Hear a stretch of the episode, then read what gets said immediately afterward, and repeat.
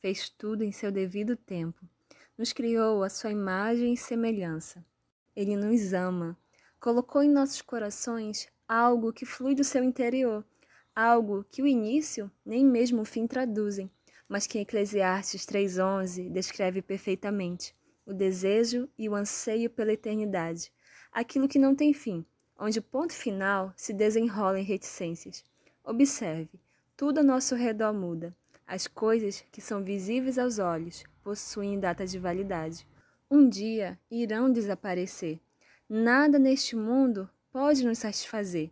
Podemos até apreciar uma manhã ensolarada, um pôr do sol, um céu estrelado no feriado de maio, os objetos, a filosofia, a arte, o materialismo do mundo.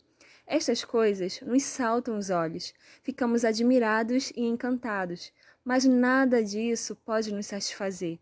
Deus colocou a eternidade em nossos corações, então somente o que é eterno pode realmente nos satisfazer. Veja, não conseguimos nos conformar com a morte, não é mesmo? Com o fim das coisas.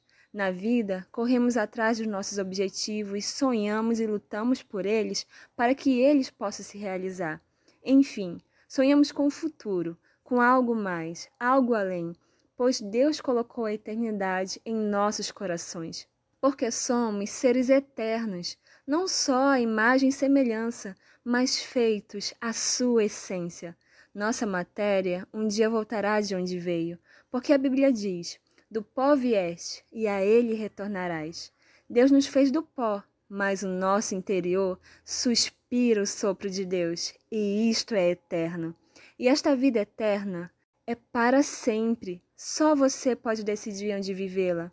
O inferno existe. Mas há também a Nova Jerusalém, um paraíso onde a Bíblia fala de ruas lindas e maravilhosas, onde nos fartaremos de sua inesgotável e doce presença, um lugar criado por Deus de uma forma que jamais conseguiremos imaginar. E a única forma de entrar neste lugar que foi preparado para você é abrindo a porta do seu coração e deixando Jesus habitar, pois só nele encontraremos a verdadeira paz que excede o entender e somos transformados.